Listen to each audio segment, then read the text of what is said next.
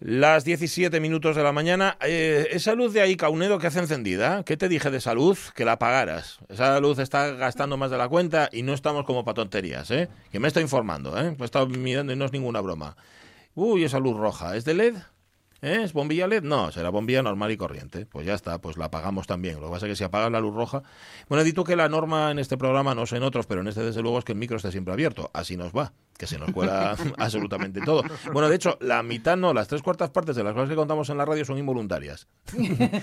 las tres cuartas partes ¿eh? de las cosas que salen aquí. Esto, por ejemplo, es bueno, esto es voluntario, nos vamos a engañar porque está la luz encendida y sabemos que es el momento de que estamos en antena. Lo de saludarnos y eso sí es voluntario, sí. Sí, es, no, lo hacemos porque no nos queda más remedio que saludar, pero mm. vamos, que hay cosas que escucháis y que no deberíais escuchar. Yo, yo creo el programa entero, pero bueno, eso ya, eso ya es otra historia. Pero como son tan sorprendentes. Hola, hola, ¡Hombre! Omar, ¿estás este par de imbéciles ya ahí? ay, ay, perdón. Mira, el, imbécil number one, el gótico, ¿oíste? El Nikkei de los, bueno, de los wifi. Ay, que es 15 de enero y se nos viene arriba, hombre. Oye, es verdad que mañana es tu cumpleaños. Te vamos a felicitar ahora, Jorge Alonso, porque seguro que mañana se nos olvida, ¿eh? Felicidades. Muy bien, gracias, gracias, gracias. Estás en una edad. Es, redondo, 44. Bueno, es más bien picudo que redondo. Es más redondo 55, pero bueno. Em, sí, es, estás en una estás en una edad muy buena, ¿eh? Te diré. Bueno, yo intento. Sí, sí. Eh, dudó, ¿eh? ¿Cómo, no, no va a dudar? No sabes si se lo digo en serio o se lo digo en broma. Sí, sí, sí. No, yo, yo sí, me veo bien. vale. Bueno, a ver, que levante la mano el que no esté en una edad muy buena. Bueno, ya. Y aparte que yo también te digo. Yo las tuve muy malas, ¿eh? Sí. Sí. y, era consciente además de que, uy, madre, qué, mala edad estoy teniendo. El pasado pisado, ya sabes. Ya, me sí, más, más dejarlo. Yo es que no me acuerdo de lo que estaba haciendo cuando tenía 44 años. Y tampoco hace tanto, porque yo cumplo 51, pero nada, no me pues acuerdo. Estabas, pues estabas a estas horas haciendo en el mismo sitio. seguramente. Sí, probablemente. seguramente estaba haciendo esto. Y estaba, y seguramente, ah, mira, pues lo he encontrado. Pues fíjate que lo he encontrado. He encontrado el, el, Java, el JavaScript, porque es que no me dejaba abrir mi cuenta de Google. Y entonces me dice, tiene que ir usted y abrir JavaScript. Y a Bultu lo encontré. Bueno, va a ser más intuitivo de lo que yo pensaba. El ordenador, no yo, ¿eh? y las cosas que uno sabe que no sabe que sabe. Uy, tantísimas cosas. Que esa ¿eh? teoría es tuya y, estoy completamente de acuerdo. Y de saber y ganar. Si vais a saber y ganar, descubrís que sabéis mucho más de lo que sabéis. Y ganaréis menos de lo que, que pensabais. Sabe Java. Java, script, sí señor. Bueno, em, vamos a lo, de a lo de la luz. El precio de la luz, que está, está tremendo, ya lo decía Juan Luis Guerra, el costo de la vida sube otra vez. Bueno, sube todo, absolutamente todo, y ha subido mucho. Hoy en Facebook nos ponemos un poco, no diré nostálgicos, pero sí rememorativos, lo hacemos muchas veces, para que nos recordéis, bueno, para ver si recordáis lo que costaban las cosas, no mm. digo ya antes del euro, sino igual cuando eres pequeños. Yo recuerdo perfectamente los kikos de dos y las pipas de tres. Pesetas, ¿eh? Kikos de dos, pipas de tres. No me acuerdo, por ejemplo, lo que costaban las gominolas.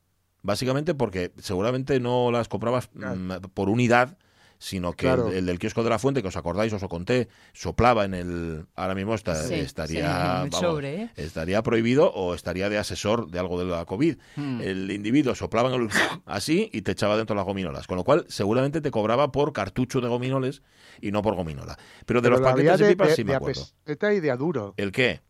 ¿Los gominoles? Las gominolas. Sí. ah, Les, les de duro que eran las grandes. Las de, sí, las que eran así como pues, Familiares, eh, las, las, que eran como una monedona o las, las, espirales estas de regalí. Ah, sí, qué ricas. Eh, luego, sí, porque primero y hubo botellín, botellín de Coca-Cola y luego botellón de Coca-Cola. Sí. ¿Verdad? Sí, sí, sí. sí, la grande. Sí, sí, sí. Avellaneda mira raro porque libre, no Los caramelos de Cuba Libre, sí, señor. Sí, es que no, no tengo yo mucho. No, porque tú este siempre fuiste una mujer muy sana. Pero bueno, da igual, te puedes acordar de lo que costaba una entrada del cine. De, de perres no, pero mm. sí me acuerdo de cosas como, por ejemplo, el regaliz rojo, pero en espiral. Ese, ese, es el que decía la Jorge. ah, ah, perdona, que no te, no te tal. Y acuérdese de la naranja que venía en el centro. Uy, no. Efervescente. Anda. No, no. Bueno, pues oye, pero es que igual eran mis tiempos. Puede ser, puede ser, puede ser. Luego las quitaron porque provocaban algún tipo de epilepsia o, algo, así, Pero no me, no me cambiéis de tema porque el tema no era ese. El ah, tema era lo que costaban les cosas. Lo que costaba comprar una revista, lo que costaba ir al cine, lo que costaba igual llenar el depósito de gasolina. Hemos puesto, de hecho, unos recortes de la voz de Asturias, bueno, de la voz de Asturias actual, pero hecho con recortes antiguos de lo que costaban las cosas tiempo a en determinados comercios. Dice la americana, hoy martes, solo 2.500 pares de botas fuertes de becerro engrasado para caballero y mocitos. Para caballero y mocitos, dice.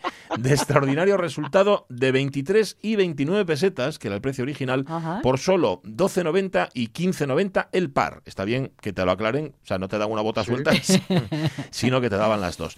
Esto era en la americana, que era un comercio que estaba en... te fijaban muy poco. Sí, es que antes los anuncios, mm, digamos que, nos tomábamos más tiempo en leer las cosas. Ahora ya no tenemos tiempo para nada. Eh, tenían en almacenes La Sirena también muy buen material, por lo que estoy viendo aquí. En la Wilson, en las sastrerías. La Wilson. se llamaba, sí, sí. Bueno, echadle un vistazo si queréis y contadnos, contadnos cómo costaban o cuánto costaban las cosas. En la, Wilson, cuidado, eh, que era corte y confección irreprochables. Ajá, sí, sí, sí, sí, sí, No es que no los pudiera, a ver, no es que no lo reprocharan, porque seguramente muchos, pero es que no se podían reprochar. Claro, no se podía ir a celos. Claro, dice, no puede, no podéis reprocharlo porque no hay manera. Sí, señor. Bueno, y luego si visitabas la Villa de Gijón os convencíais de un montón de cosas. Mm, pero no sé de qué. Visitad la Villa de Gijón y os convenceréis. ¿Pero de qué? Tiene, que convencerme.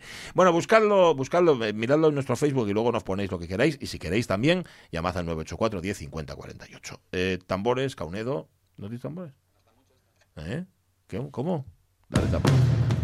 Ah, que si salen caros los del tambor. La radio es mía. Pachi Poncela. Bueno, tú estás a dos pantallas, eh, también te digo, que igual con una se arreglaba con tres pantallas, madre mía.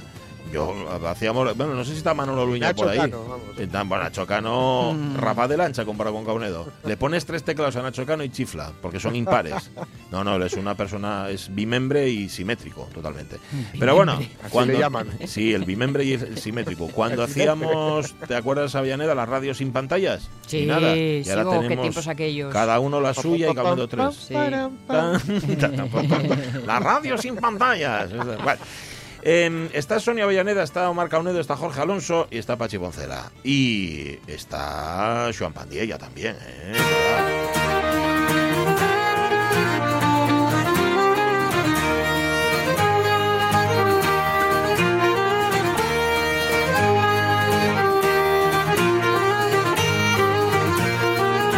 Está Juan Pandilla, que como todos los Iniciativa por Asturiano, anda a la rebusca. ¿Cómo está Juan Pandilla? Muy buenos días. Muy, buenos días, Pachi. Sí, estamos aquí ya trabajando un año más. Ya visteis que abrimos el formulario para participar en la, en la votación de la mejor noticia para el del, del año 2020, ¿no? Eso es. Ya visteis que, que en general todo el mundo saca eh, impresiones negativas del, año 20, ¿no? Eh, todo el mundo, bueno, y es cierto, nadie lo duda, fue un año muy duro en muchos sentidos, pero de verdad que para el Asturiano yo creo que no fue un mal año. ¿Verdad?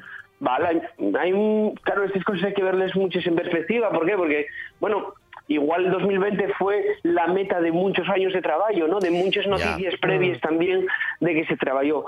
Pero en todo caso, eh, hicimos un repás y encontramos mm, casi creo, ¿eh? No me hagáis mucho mucho caso a la cifra, sobre 25. No sé, 25, 25. Bones noticias, sí, bones noticias para el idioma. Bueno, bueno, 25 son un montón. No sé otros años, lleves la cuenta de cómo era otros años, ¿había tantos? Sí, otros años eh, llegábamos a 20, 21, 23, siempre por esa cifra, ¿no? Pero llegué, yo creo que este año también, como digo, yo tengo en mente, yo tengo en mente, no voy a decir eh, la, mi opinión para no mm, mm. pero que hay algunos que tienen mucho peso por la, bueno, por la relevancia, por, bueno, por el trabajo que se hizo y por, bueno, por por, lo que suponen para el idioma, ¿no? Pero en, teniendo en cuenta eso también, vemos que a pesar de esas buenas noticias, hay una montonera de ellas que igual no dependen, vamos a decir así, de, nuestro trabajo directamente, que también salieron adelante, ¿no? Es decir, que una empresa, falamos más tiempo, no, sé si os acordáis, como eh, Danone, eh, una empresa fuera de Asturias utilice el asturiano y una grandísima noticia, ¿no? Eh, y de una montonera, que decir, a la aparición de una compañía de teléfonos que, que opera en asturiano, que utiliza el asturiano en campañas eh, informativas y publicitarias, la aparición también de, del primer juego de mesa para adultos en asturiano, eh, ya digo, tenemos eh, más de 25 buenas noticias para el idioma, podéis escoger eh, más de 10, eh, podéis hacerlo a través de un formulario de participación en el que solo pedimos el correo para que yo poder hacer un, concurso con un yote de libros entre todos los participantes y que elijáis les que, les que vosotros mismos consideréis. ¿no? Tenemos abierta la convocatoria hasta el 20 de, de enero, con lo cual quieren todavía eh, cinco días. El fin de semana podéis apurar para pa dar un emburrionín y votar a lo que más vos peleste. y, colaborar con nosotros también de esa, de esa manera, ¿no? Buscando la mayor noticia. Está muy bien, está muy bien. Igual la mayor noticia no fue en 2020, sino que fue en 2021. Digo, cogerían también, por ejemplo, los primeros días del año, me refiero a esa entrevista entre el presidente de la Haya y, y el presidente del Principado, donde Barbón ya hace un compromiso todavía más serio. Oye, ¿vale esa? ¿Valdría o qué? No, esa vamos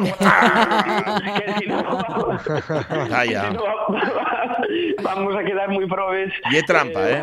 ¿eh? Está claro, está claro cuál va a ser la del año que viene. Claro, claro, estáis cebándola ahí, ¿eh? Sí. Esto es como la declaración de la renta, del 1 de, 31. Vale, lo que factures, lo que factures fuera de plazo ya lleva para el siguiente. Vale, vale, vale, está bien, está bien. Bueno, oye, está, está bien aclararlo, porque te digo una cosa, igual a Sonia y pasa lo mismo. Yo, con los años que llevo en medios, hay un momento en el que no sé, hay un momento no, o sea, generalmente no sé en qué año pasaron las cosas. Buah. Que tú crees que fue 2014 y fue 2016 y cosas de estas. eso no tiene que ver con lo de medios, ¿eh? eso tiene que ver con la mala cabeza. Tiene que ver con que no hay cabeza. no, hombre, en mi caso. Cuando, cuando, manejes una cantidad de información en, la cabeza, muchas veces eso pasa, ¿sabes? Por ejemplo, eh, en la misma radio, cuando igual está escuchando un partido de fútbol y hay gente que tiene una capacidad de acordarse del resultado lo que sé, del Sporting Oviedo del año 1967. Yo quiero decir, me sorprende esa capacidad de, almacenar información. ¿no? a, mí, a mí me alucina que se acuerden del nombre de los jugadores ya, eso, y que relacionen el número con el nombre. A mí eso me parece increíble. Sí, sí, sí. sí, Nosotros somos del, un poco más del, Madrid 1 Bilbao 2 de ayer, por ejemplo, yo me acuerdo. ¿eh? Del Madrid 1 sí, sí. Y Marcelino, y Marcelino también se acuerda. ¿eh? Seguro, seguro que sí. Bueno, ¿hasta qué día dijiste? ¿Hasta el 20 de enero?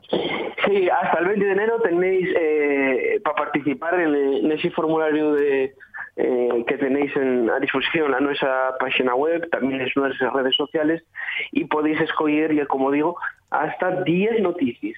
No se puede, no, podéis agarrar de entre 1 y 10 eh, les que queráis, ¿eh? si consideréis mejor para el, el, idioma. Vale, vale, vale. Bueno, no te preguntamos a ti porque ya dijiste que no quieres influir, así que nada. sí, sí, sí, no, te, metemos, no te metemos en el compromiso, la verdad. Em, ¿Qué más nos cuentes, aparte de andar ahí pues, a la búsqueda? A ver. Aparte de abandonar la búsqueda, la semana pasada, el viernes pasado, tuvimos un consejo con Adrián Pumares, que es diputado de Foro, mm. Como veis, el, vamos a decir así, que el, que el consejo surgió en medio de esa, bueno, pues, entre comines, eh, torbellino que hubo al rodio de la, del encuentro que falaste tú entre Barbón y, y el presidente de la Academia, de González Riaño, en el que Barbón, bueno, pues se comprometió, entre comillas, a ir dando pasos eh, para buscar un espacio de encuentro, de diálogo para una posible reforma ¿no? Nosotros, después del encuentro con, con Adrián Pomares, lo que creemos es que se dan las circunstancias eh, de los 27 votos eh, para abrir ese trabajo de reforma estatutaria. ¿no? Nosotros quisimos también contestar a las declaraciones de Adrián Barbón en el sentido de decir que no sabía si había una mayoría parlamentaria a, a, pedir a una reforma estatutaria y lo que contestamos, bueno, y que, decir, y como cuando se eh, abre un proceso eh, de negociación de presupuestos, ¿no? Nadie desea de presentar un proyecto de presupuestos por no saber si si, si, va a haber una mayoría parlamentaria que lo solicite. Bien, pues en este caso lo que decimos es hacemos una invitación a la negociación, a la apertura de un espacio de diálogo eh, entre todas las fuerzas políticas creemos e insistimos una, una, vegada más que el asturiano no depende ni de unos ni de otros, depende de mm. todo el conjunto de la sociedad asturiana y por lo tanto de todos los partidos con representación parlamentaria. No hay una cuestión ni de iniciativa, no hay una cuestión de de un YAU ni de otro, sino de todos, eh, de, en común. Por lo tanto, por eso creemos que es interesante abrir un espacio de, de, encuentro, de diálogo, de respeto, y en el que nos ofertamos también nosotros para hacer de ponte entre las diferentes fuerzas políticas para llegar a un entendimiento común. Para llegar a un entendimiento común que de pasos, eh, en el buen sentido, trabajando en positivo, en sin Ginny Roches, eh, en sin dejar de hablar con nadie y en sin bloquear con nadie, escuchar todas las posturas y tratar de buscar entre todos, bueno, pues un, un, acuerdo, un diálogo entre, entre todos. Bueno, eso, está muy bien. No obstante, voy a ser malo, ya sabéis el peligro que hmm. tiene meterse, meterse en medio, ¿eh? el, que se mete en medio puede acabar llevándoles, cuidado. ¿eh? No, hombre, que muchas veces, y es lo que pasaba, bueno, lo que pasa en esas cosas, ¿no? Que, que no hay un, muchas veces y cuando se fala de oficialidad, hay un, y un término que, que, que, se llena o se vacía según se quiera y que, y que esa, esa, esa invitación va en definitiva por, por todos los grupos parlamentarios, ¿no? Quiero decir, no bueno, pues recibo que partidos que en Galicia defienden la oficial gallego aquí se opongan de manera sistemática a falar del sistema de manera eh, sosegada y tranquila, ¿eh? No quiero decir, ¿qué quiere decir con esto? Que nos ofertamos a hacer un poquillín eh, abrir esa reflexión como se abrió en otros partidos, como se abrió Batín por el PSOE eh, y mucha gente de, iniciativa que, que trabajó ese tema, mucha gente que, que bueno, pues que, que, nos pidió ayuda por, oye, ¿cómo podemos trabajar este tema? ¿no? Bueno, en definitiva eso, creemos que, que es importante eh, dar un, dar pasos en favor de, de, la normalización social del asturiano y no solo también de eso, sino del discurso eh, a favor de, del idioma. ¿Y quiero decir con esto? Es decir, eh, al igual que, que, en cualquier partido está citada ¿no? la defensa, pues muchas veces de lo que falamos en los nuevos monumentos, en los nuevos espacios naturales, o de mil, o de mil bueno, pues eh, hay algas arquitectónicas que tenemos en Asturias, creemos que el asturiano lleva una más, y una más, y una parte de la cultura que hay que cuidar, ¿no? Pues sí. La verdad es que sí. Bueno, pues nada, mm, que, que, no, que no os toque en el reparto, ya te digo, ¿eh? que, no, que no les llevéis, pero lo hable, muy loable la actitud de eso y que lo hablen. Que, Intentar, la actitud de Homer Simpson, ¿no? que en aquel capítulo decía lo de los dos tenéis razón. sí, señor. Fantástico mediador. Los dos tenéis razón, sí, ese es el mediador perfecto. también un mediador listo y el que acaba marchando con el hueso, ¿eh? Bueno. Mientras los otros dos perros ladrense. Bueno, bueno, O sea que, a ver, a ver bueno, ¿alguna cosa más que nos queda por ahí, Pues hoy de momento nada más, Pachi, que hoy encantado, eh, bueno, y el primer programa que en el que presente y podemos hablar eh, de este año 2021, así que feliz año. Y una, una vegada más gracias por, por desearnos participar en este espacio en la Radio Mía, en la RPA, que estamos súper contentos y queremos seguir eh, otro año más aquí con vosotros. Pues nosotros más, que lo sepas. Nosotros más todavía. un abrazo, Joan. Cuídate mucho. un abrazo. Beso, Ella es miembro de Iniciativa Pola Asturiano. Por cierto, vamos a hablar hoy también con uno de los padres de Iniciativa Pola Asturiano. Sí, sí, porque ya que el otro día nos decía Joan que una de las, eh, uno de los éxitos del 2020 eh, era precisamente que Wikidata en Asturiano... la wiki. Exacto, se había, plante, se había mm, posicionado en un cuarto puesto a nivel mundial. Mundial. ¿eh? Tremendo curro ahí, ¿eh? Bueno, bueno, y dijimos, coima, vale, vale, Wikidata, Wikidata, que ¿Qué hay una Wikidata? ¿Qué una Wikidata? ¿Cómo funciona? ¿Y, ¿Eh? por qué, ¿Y por qué justamente la, en asturiano, la que está hecha en asturiano, tiene eh, tanta Exacto, eso es. Y mira, qué mejor día que hoy. Pues Primero porque es un día así muy asturiano para nosotros, que hablamos con Joan, y porque además hoy se hacen, se cumplen 20, años, de la Wikipedia. Correcto. Pues nada, vamos a hablar de la hermanina de Wikidata, en este caso un asturiano, y con Víctor Suárez, además, que es el que más sabe de todo esto.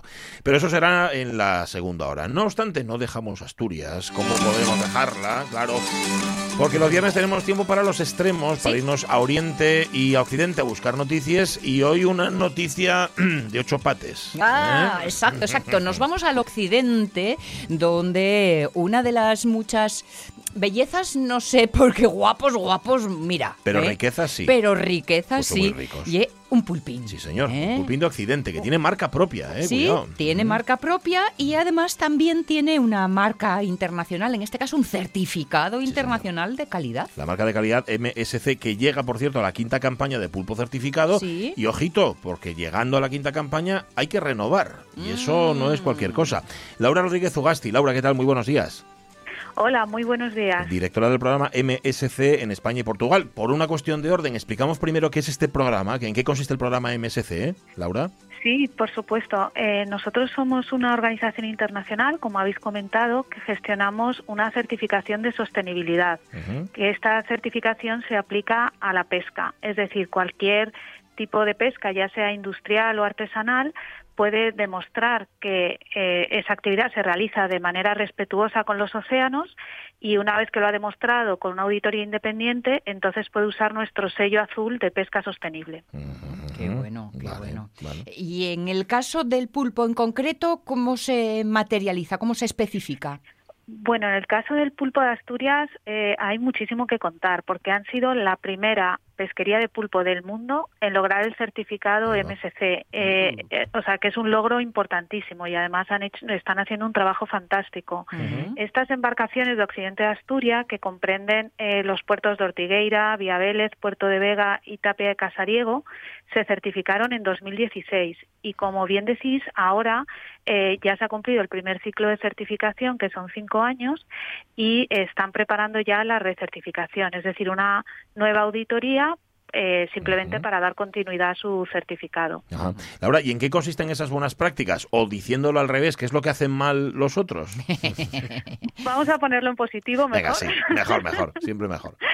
Bueno, para poder eh, lograr nuestra certificación de pesca sostenible eh, es un proceso bastante largo que dura aproximadamente un año, en el que auditores independientes comprueban, por un lado, que la población de la especie esté en un estado saludable, en este caso es el pulpo, el pulpo común que se pesca en Asturias y en muchas otras zonas de, del Cantábrico, y eh, posteriormente tienen que demostrar que la pesca se realiza de manera que se minimiza el impacto. En este caso es una pesca con nasas, con lo cual pues el impacto ya de por sí es bastante reducido.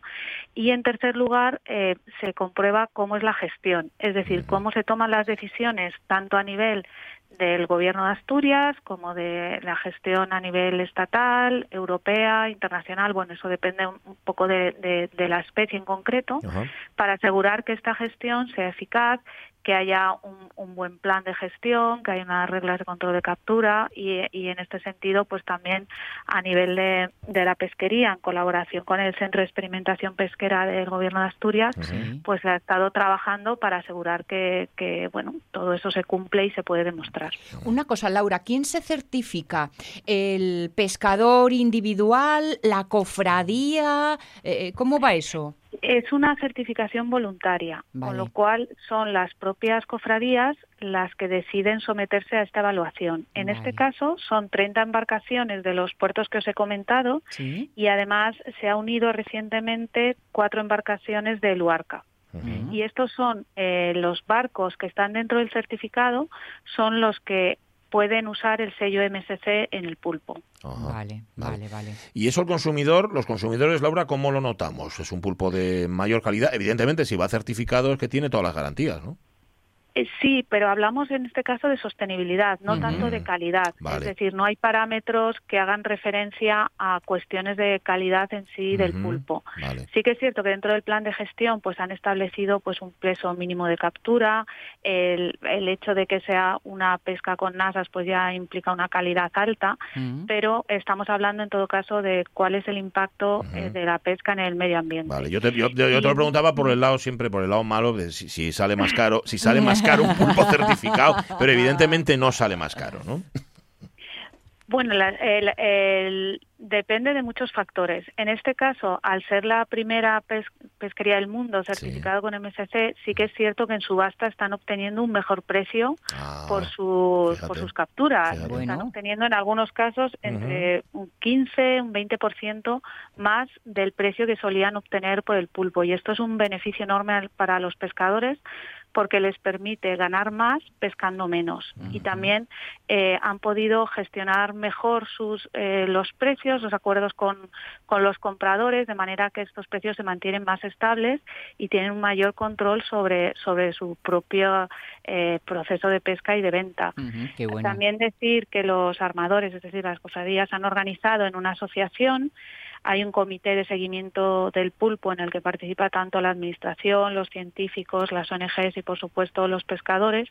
Y todo esto asegura que haya una gestión a largo plazo, una mayor transparencia y que eh, pueda haber también una mayor estabilidad en, la actividad, ¿no? Al margen de otros factores que pueda haber que también inciden en la pesca. Ya que el objetivo es la sostenibilidad, después de cinco años se puede valorar o esto para el ritmo de la naturaleza es demasiado poco tiempo. Bueno, cinco años es un, la verdad pasan volando. Y, seguro que para las propias eh, cofradías ha, pasado rapidísimo, pero para nosotros es un caso de éxito y es un caso de éxito a nivel internacional que, bueno, pues ha sido objeto de eh, varias comunicaciones en medios de comunicación. También es una historia que está destacada en nuestra web a nivel internacional en primer lugar, porque es una pesquería artesanal. Dentro de MSC trabajamos tanto con el sector industrial como artesanal. El caso de la pesca artesanal hay eh, pues un tema de, escala, de que a veces es complicado para la pesca artesanal eh, poder asumir todos los costos que conlleva una certificación, porque implica una inversión importante y en este caso pues se han organizado muy bien, han hecho un plan a medio plazo para mm. ser muy conscientes de cuáles podían ser esos costes y cómo los iban a asumir, que fuera viable el hecho de que hayan obtenido un precio más alto, pues también es, es un, caso muy importante, porque este precio más alto no siempre se da. Se logra a lo mejor un mejor posicionamiento del mercado, pero no se eh, ve de esta manera tan, tan evidente en la subasta. También nos parece que la colaboración que hay con la administración es una buena práctica y realmente pues denota que hay una voluntad excelente por parte de, todos los actores y lo que vemos es que les ha ayudado al pulpo asturiano que es de por sí un pulpo de magnífica calidad, eso por supuesto, a de alguna manera situarse en el mapa, porque no, no es un pulpo que a lo mejor eh, sea muy conocido, y sin embargo pues todas estas acciones que han llevado a cabo desde las cofradías pues ha hecho que sea se dé a conocer tanto eh, dentro de España como en otros países. Y este pulpo pues se está vendiendo en Estados Unidos en Dinamarca en Suiza y también por supuesto manteniendo los canales de, la venta local el pulpo del occidente asturiano en todo el mundo con la marca de calidad MSC. Sin duda es una buena noticia y esperemos no solamente que se revalide evidentemente este certificado, sino que sean cada vez más las embarcaciones y los pescadores que, se sumen a obtener esta marca. Laura Rodríguez Ugasti, muchísimas gracias por haber estado con nosotros. Un saludo. Muchas gracias a vosotros por invitarnos a contar la historia del pulpo de Asturias. Buen día, buen día. Laura, que es directora del programa MSC en España y Portugal, a que te están dando ganas de pulpín con patatines. Ya sé lo que voy a comer hoy. Va, qué rico. es una de las cosas más ricas del mundo, el pulpín con patatines. Yo aprendí a disfrutarlo. Sí, no, era, te gustaba. No ¿eh? sé. A ver, el pulpo lo que tiene, el pulpo es recio y de mucho sabor y tiene, sí, tienes que acostumbrarte. Un buen, un buen aceite, el chorrín este de aceite cruda por arriba. Oye, pero mira que me gusta a mí, mira que me gusta a mí el pulpo y no tenía ni idea. Cinco años llevan ya con esta certificación, ni ¿Mm? idea. ¿eh? Pero ya verás como a partir de ahora, cuando pases el ojo por la pescadería, vas a verlo. ¿Este que ya MSC o no y MSC? ¿Eh? MSC, que significa, voy a decir lo que significa porque son unas iniciales, que es Marine Stewardship Council. Lo pronuncio muy mal, sí. No sé, el, concilio marino de stewardship. o sea, de los barcos de steward, eh, Bueno, no voy a dar más datos, pero que los buscad, buscad el pulpo en cualquier lugar del mundo, además. Bueno, en cualquier lugar no, pero en muchos lugares del mundo, ahí encontráis el pulpo asturiano del occidente. Las 11 menos 25. Preparado Jorge Alonso, que en un instante echamos un vistazo a la historia. La radio es mía. El precio desorbitado de la vivienda frena la llegada de vecinos a los oscos. O sea, que vivir en Santalla y como vivir en la calle Uriado Oviedo o, en la calle Corrida en Gijón. Santalla, qué guapino es, andar de parranda, eh, dormir de pe, dormir de pe, dormir de pe, vivir. Esto no estaba preparado, ¿eh? pero es lo que merece. Pachi Poncela. Caray. y, el, cómo se ríe él mismo de sí mismo. Me encanta. Y es muy así. Y es muy agradecido de sí mismo. 15 de enero quedan 350 días para que termine el año. En el año 588 a.C., el rey Nabucodonosor II de Babilonia sitia Jerusalén bajo el reinado de Sedequías. El sitio durará, amigas y amigos, dos años. A ver si ahora os atrevéis a llamarme Nabuco, dicen que dijo el babilonio.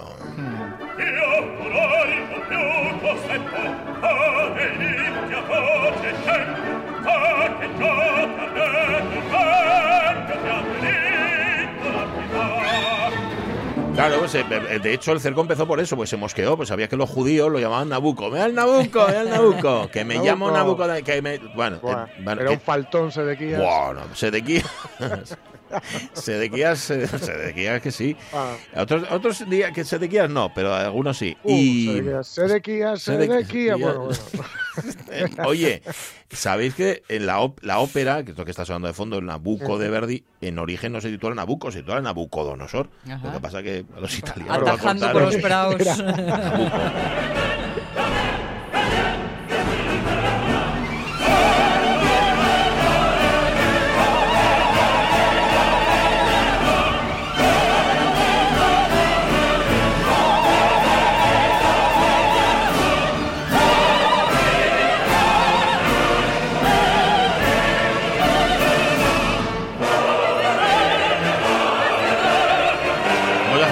porque si habéis empezado el viernes con pocas energías, esto le sube todo. Ahora entiendo por qué griten, estaban enfadados. Muy enfadados con sedequías.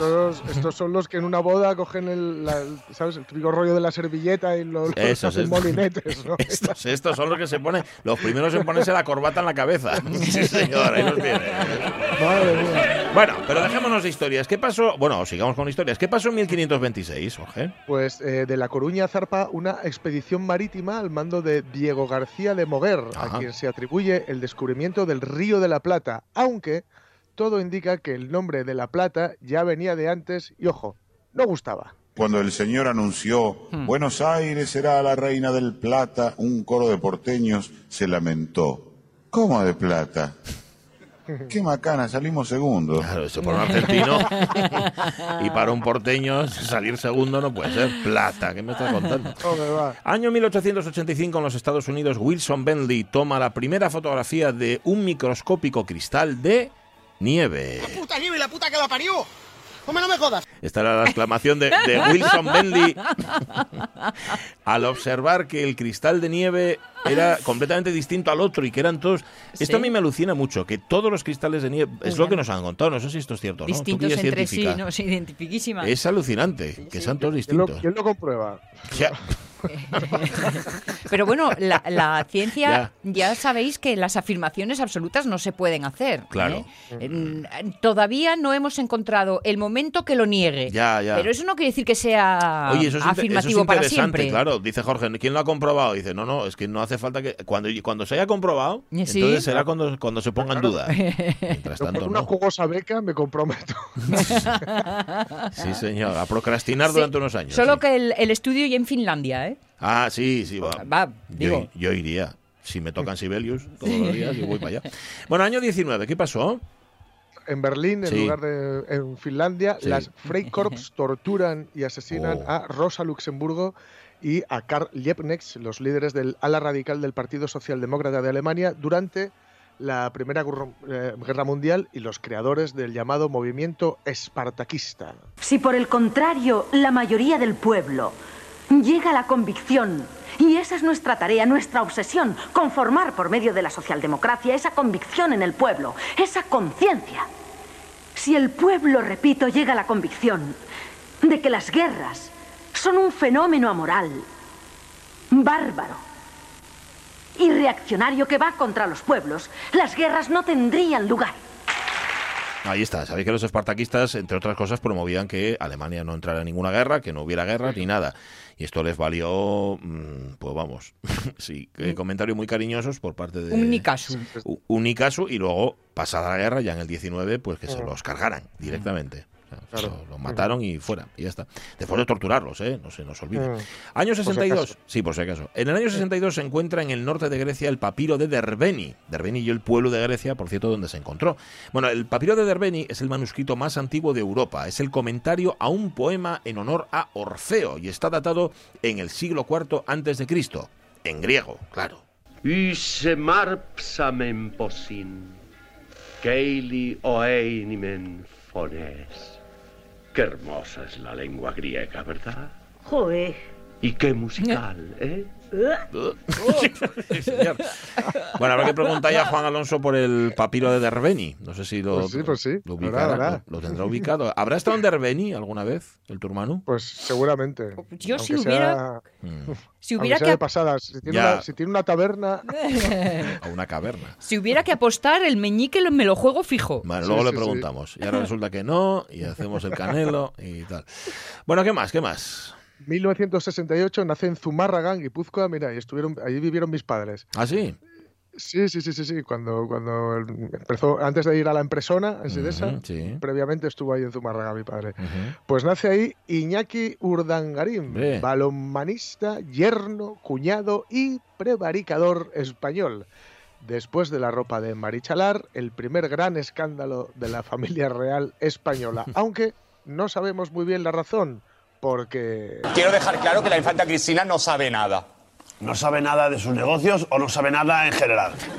Mm, no sabe nada de mis negocios.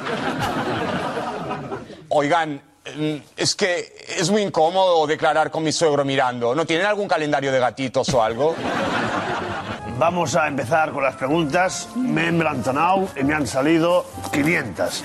O sea que si ha aparcado en zona azul, vaya a echar unas monedas. Primera pregunta. Diego Torres, él y solo él. Ha sido Diego Torres. Diego Torres, Diego Torres, Diego Torres. Señor Ordangarín, su declaración ha sido más inútil que un jurado popular en Valencia. Mañana seguiremos con más preguntas. Sí, señor. Era lo que contestaba. Diego Torres, Diego Torres, y mi mujer no sabe absolutamente nada. Bueno, pues ahí está, Iñaki Ordangarín, que cumple. Mm. Que, está, ya, ¿Está en la cárcel o está fuera? Sí, sí, sí, está. Lo sigue, sigue. Está a punto de salir, ¿no? Eh, sí, tiene. Creo que hace algún rollo de eh, social, sí, sí. algún rollo de voluntariado y tal y cual. Ah, vale, vale, vale, vale. Sí, sí, sí. Vale, vale. Me ha gustado. hace algún rollo social. Algún rollo social. Sí, está en redes sociales o está muy activo o algo así. Les lleva al Instagram al talento. Algo así. Oye, ¿cómo, qué, cómo eh, os acordáis, no? Qué buen rollo daban la el yerno, favorito de, España. De España, sí, sí, sí. Los veías ahí. Un poco culo carpeta, pero por todo lo demás. Bueno, pero un tipo además que tenía un brazo fuerte, y poderoso. Sí, sí, sí. ¿Verdad? No sabíamos que tenía. Sí. Europa con el Barça. No sabíamos que tenía la mano tan larga, pero el ¿Eh? brazo lo tenía fuerte. ¿Qué ibas a decir? ¿Qué culo carpeta? Un poco plano. plano. Un poco plano el culo. Plano. Yo nunca me había fijado en el culo de Iñaki Urdangarín, pero si lo dijo Jorge. Eh, algo sabrá. No, hombre, porque prestaba mucho a verlos a los dos, que hacían como una parejina muy guapa y tal, en contraposición con la otra infanta y Marichalar. había, había un margen ahí. había un margen bastante amplio y tal. Bueno, las cosas como son. Pues nada, felicidades. cumple, mira, un año, un día antes que tú pero en otro año, en el 68. En el 91 expira la fecha límite de retiro de las tropas iraquíes de la ocupada Kuwait, abriendo paso a la operación Tormenta del Desierto.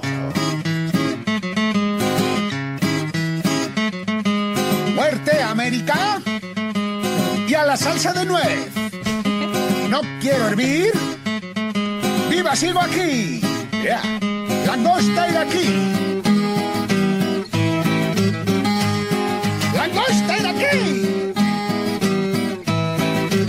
Leer en las efemérides la palabra Irak, el nombre de Irak, y apetecerme escuchar a Langosta iraquí. Eh, No sé por qué, no sé ni si tiene que ver, ni si no, pero bueno, son unos segundos que le hemos ganado al tedio y a la tristeza. Vale, y la última de todas. Pues en 2008, en el día de su 79 cumpleaños, nace la campaña Dr. King's Tree con la plantación de un árbol en honor a Martin Luther King y a sus métodos no violentos. Los Amaya, eso sí, lo vieron mucho antes. Pero mucho antes.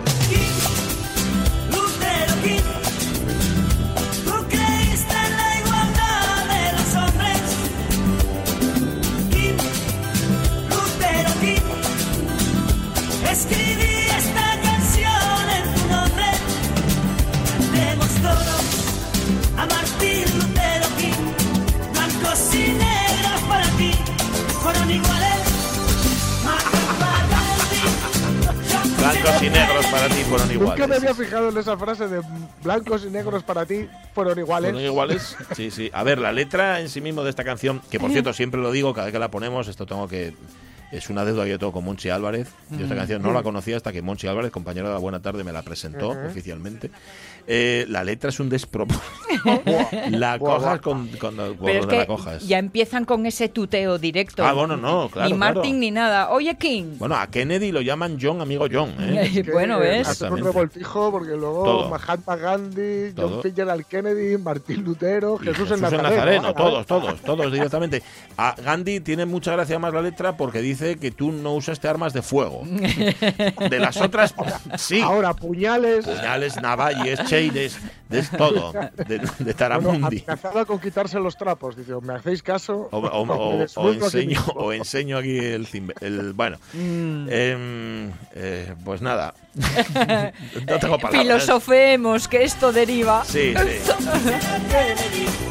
Martín Lutero, Jesús por cierto, si no la conocéis, la canción se titula A esos hombres. Mm. Que ya. para rematar. A esos hombres, ¿eh? Fueron iguales. Ay, 10 y 47 minutos de la mañana. Sí, vamos a filosofar un poco, anda. Piensa, piensa, usa la cabeza, piensa, piensa, usa la cabeza, piensa la esencia, el ser la cuestión. Que yo la semana pasada no estuve y sobre me perdí la lección. Pues no te preocupes, porque la semana pasada tampoco estuvo María Herrero. Oye, María Herrero. nos dejó totalmente abandonados de su memoria. ¿Cómo estás, María Herrero? Buenos días. Hola, buenos días. Feliz año, ¿eh? Feliz año. Te pusimos un cero en la pauta, que lo sepas. Uy. Jolín, me tenéis que haber puesto hasta un menos 10 y todo. No, no, no. No, no, te perdiste nada porque me, me, tiré la clase total, ¿eh? ¿Pero qué pasa que se te olvidó? Dijiste tú nada, vacaciones y venga. Sí, algo así, ¿no? Eh, eh, sí, sí, o sea, no voy a mentir, tal cual. Mira, lo, lo, dijo Sonia, lo dijo Sonia el otro día. El año empieza el día 11. Pues sí. Es que claro, lo otro son navidades y estamos un poco ahí en, el, en la nube. Claro, era el final de la semana. Es que de verdad que ni me di cuenta que era viernes. ¿eh? Oye, ¿pasaste una, ¿pasaste una buena mañana de viernes? Pasé todo un buen, muy buen día de, viernes que me fui para el monte. Ah, qué bien. Bueno, pues entonces, entonces mereció la pena. pasaste un buen día hasta que te diste cuenta de que habías faltado a tu cita en la radio y eso te amargó Hombre, cuando, el resto del tiempo. Cuando llegó a la civilización y vio mm, media docena de llamadas. sí, sí, sí, sí. Ahí, ahí fue cuando me di cuenta, pero bueno, ya, ya no me pilló allí, entonces lo pude disfrutar y luego ya pues bueno, ya me el rechinar de Bueno, el asunto es es que, claro, entre las Navidades y que el comienzo del año tampoco, no sé dónde íbamos ni dónde estábamos. Yo creo que tenemos que empezar temario. Sí, empezamos tema. A ver, venga, va. Bueno, pues podemos empezar temario. Venga, hala. Eh, no sé si tenéis alguna propuesta. No. O no, esto, esto, es una encerrona para que sufras un poco tu... Eh, claro. Vale, venga. Yo os doy opciones, porque si os acordáis cuando empezamos la temporada, ya el año pasado estuvimos hablando de filósofos españoles, filósofas mm. españolas y mencionamos algún fulano. Y claro, quedaron, quedó mucha gente en el tintero y muchas cosas por ahí que se mencionaron algunas, pero no se profundizó en ello pues o no lo llegamos a hablar. Y no me acuerdo quién fue, alguien hizo una sugerencia, o lo que hicisteis vosotros por boca de otra persona, que habláramos del krausismo. Ah, del krausismo, ah, sí, puede que fuera Rodríguez Rego. Sí, sí, sí, sí, sí. Rodríguez Rego, del krausismo en el que militaron muchos intelectuales de finales del siglo XIX, pero, pero ¿qué es el krausismo? Yo siempre he pensado en don Alfredo Kraus, el cantante, pero no tiene nada que ver. No, creo que no, vamos. No, nada. Espero que, no, que nunca he enseñado esto en clase. No tiene nada que ver. ¿Te imaginas, eh? ¿Qué es? ¿Qué es pues, eso? Pues a ver, yo no sé si lo sabré explicar muy bien porque tampoco, yo esto lo estudié en su momento haciendo la carrera, pero quedó un poco desapercibido para mí. Sí. Entonces busqué un poco de información para traerosla aquí, por, precisamente porque me acordaba de, de que alguien había mencionado el tema del krausismo. Entonces, sí que el nombre viene de un alemán, me parece, un tal Kraus, pero a nosotros lo que nos interesa es cómo en España se toma el, eh, lo que este hombre este hombre propuso en Alemania, pues una serie de reformas, vamos a decir, como se llamaba Kraus, pues quedó así el tema del krausismo. de nombre, y en España se recoge eh, la palabra para, eh, de alguna forma, espera un momento, eh, que estoy mirando mis chuletines. la chuleta, claro. No, no, claro, no, no. Eh, De alguna forma, mm, lo que lo que se pretende con el krausismo es, es una corriente filosófica, vamos a empezar por ahí, ¿no? o, entender que es como una especie de corriente filosófica que trata de unir o de mm, hacer amigas las dos partes de España, o si entendemos que España en algún momento estuvo dividida, o, sí, bueno, no, no. bueno, pues, pues de alguna forma el krausismo lo que trata es de o, más fácil más fácil para para que nos entendamos acercar de alguna forma la las letras y la intelectualidad al pueblo. El eh, convertir a la gente que es analfabeta en alfabeta. O sea, en, gente que pueda más o menos defenderse, ¿no? Se le da en España a través de Giner de los Ríos, que ya no sonará más. En la institución libre de enseñanza, que es fundamental para eso. Efectivamente, ahí es que yo creo que eso era lo que nos interesaba del krausismo dentro de España, ¿no? la creación de del, del ILE, que se dice, ¿no? ILE, Instituto Libre de Enseñanza. Eh, entonces, esto se, se, lo inventó de alguna forma el Giner de los Ríos, porque de alguna forma no admite los modelos de enseñanza eh, que, que, que había en ese momento. Claro, que la enseñanza en aquella época estaba en manos de la Iglesia, fundamentalmente. Y claro, la, enseñanza es. un, es, una, es un modo de, una vía eh, directa de influencia ideológica, ¿no? Eso es, eso es. Entonces aquí está esta creación de este otro modelo de enseñanza, no para tanto alejarlo de la Iglesia, sino para reconciliar y para que nadie se quede fuera de lo que es la mm. enseñanza, la educación. eso es. vale, entonces, de hecho mm, tenían cosas eh, o, las cosas que caracterizaban este tipo de modelo de enseñanza diferente de lo que había, eh, pues tenía mucho que ver, por ejemplo, con que aceptasen alumnos de todas las edades.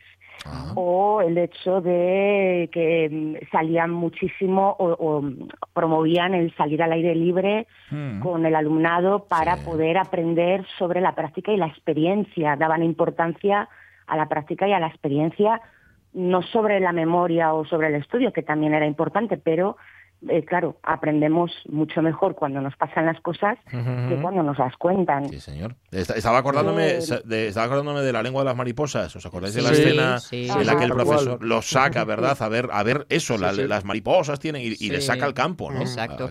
¿No, os parece esto como que mm, estaba adelantado, no sé, décadas? o es que eh. estábamos muy atrasados, no lo sé. Em, yo creo que estábamos muy atrasados, él muy adelantado, pero tampoco creo que cuajó esto mucho. ¿eh? O sea, quiero decir que seguimos también en un, en un punto muy similar a salvando las distancias, ¿no? Eh, eh, yo creo que, que, esta especie de carta de presentación que estamos haciendo de, de este tipo de educación también es algo que promovemos hoy en día, ¿no? Se promueven muchísimas cosas con mucha ilusión, pero que son utópicas o que al final, como depende de nosotros, pues se nos va de las manos y lo que pretendía ser pues eso, una manera de motivar la curiosidad del alumno, al final pues yo no sé hasta qué punto se, se conseguía, aunque, es verdad, yo creo que lo has dicho tú al principio, Pachi, que, que bueno, que grandes mentes de nuestra de nuestro país estuvieron ahí o tuvieron relación con, con este movimiento, con esta corriente y, y, hayan dejado sus frutos también. Claro, el asunto es que mm, llega el 36, llega la guerra civil, el golpe de Estado y, y mando a parar. Y, mando a parar, porque se tienen que ir fundamentalmente. los Estos intelectuales se, van a la, emigran, vamos, se exilian, qué demonios. Eh, sí, sí, se les eh, obliga de alguna forma a, a buscarse otro sitio, ¿no? Así es. Pero, eh, es lo que os digo, que yo lo veo muy cercano a lo que, a ver, muy cercano, entendedme, un poco lo que tenemos hoy en día, esta idea de promover capacidades y habilidades más que datos. Sí. Sí, Claro, la, distancia que había que salvar es eso, que en aquel momento no era tanto, es, más el, la promover la cultura, o que, la cultura tenga peso, que sea una parte de la sociedad que nos conforma y que no sea solo para los, la gente que está en la ciudad o la gente que tiene dinero, sino que se valore como que se valore como un imprescindible universal. Eh, sí, algo así, o yo lo entiendo así. ¿eh? Esto, todo lo que estoy diciendo, que me corrija quien sepa mejor que yo, porque yo os digo cosas un poco para que, pues eso, para la conversación y para que no nos suene luego a chino si escuchamos esto del krausismo y, sepamos, ah, pues mira, lo del Instituto Libre de Enseñanza, porque eso yo no lo conocí. Claro. a, vosotros igual os suena de lejos. Sí, a ver, nos suena, de estudiar, de, de, haberlo estudiado, pero poquito, ¿eh? No te creas tú. Claro. Porque evidentemente los que ya tenemos una edad estudiamos con con temarios un poco arcaicos, donde esto no se citaba demasiado. Pero me parece muy interesante cómo una corriente filosófica, María, es capaz de inspirar una corriente, vamos a llamarlo así, educativa, o de, o de mm, a través de su ideología o de su de sus fundamentos, despejar un poco el panorama, abrir un poco la ventana, ¿no? Digo porque la filosofía muchas veces suponemos que se alimenta a sí misma y se ceba en sí misma, pero no es verdad. En este caso se proyecta hacia, la sociedad y eso está muy bien. Eh, claro, eh, claro, claro. Sí, es que tampoco podemos limitar la labor de la filosofía. Sabemos muchas veces que es inútil útil o que, bueno, pues todo, lo que hemos dicho muchas veces, ¿no? Que está muy estigmatizada, pero, pero en el fondo sí que es verdad que abre puertas, recoge ideas y las transforma. Y bueno, pues hay que darle una oportunidad. Pero bueno, al final no es la filosofía como un ente ahí que, claro pues que le abres la puerta de tu casa o no, sino que todos nosotros tenemos una mente, una capacidad para pensar y para transformar eh, a través de la reflexión y a todo eso es a lo que yo llamo filosofía, o que en general se podría llamar filosofía. Entonces, eh, claro, de ahí la, la, utilidad verdadera de la filosofía, ¿no? El, si te paras a pensar un par de veces o mm, si dejas o pruebas eh, este modelo de que, cuenta tal fulanito, a ver, aplicándolo a esta materia, cómo va, pues eso es mm. una, también una cuestión de experimentar y no es ciencia, que también hemos hablado muchas veces de ciencia, filosofía y sus diferencias, es otro tipo de saber, pero es un tipo de saber también pues que intenta ser lo más riguroso y, y que nos ayude en general a la humanidad. Estaría bien, lo que pasa es que esto, este melón sí que es gordo y no sé yo, pero bueno, por si acaso, un día igual hablamos de las relaciones entre religión y filosofía. Mm. Digo que igual... Es muy interesante. Sí, pero, pero, pero es gordo, ¿eh? No sé si nos vamos a meter en algún...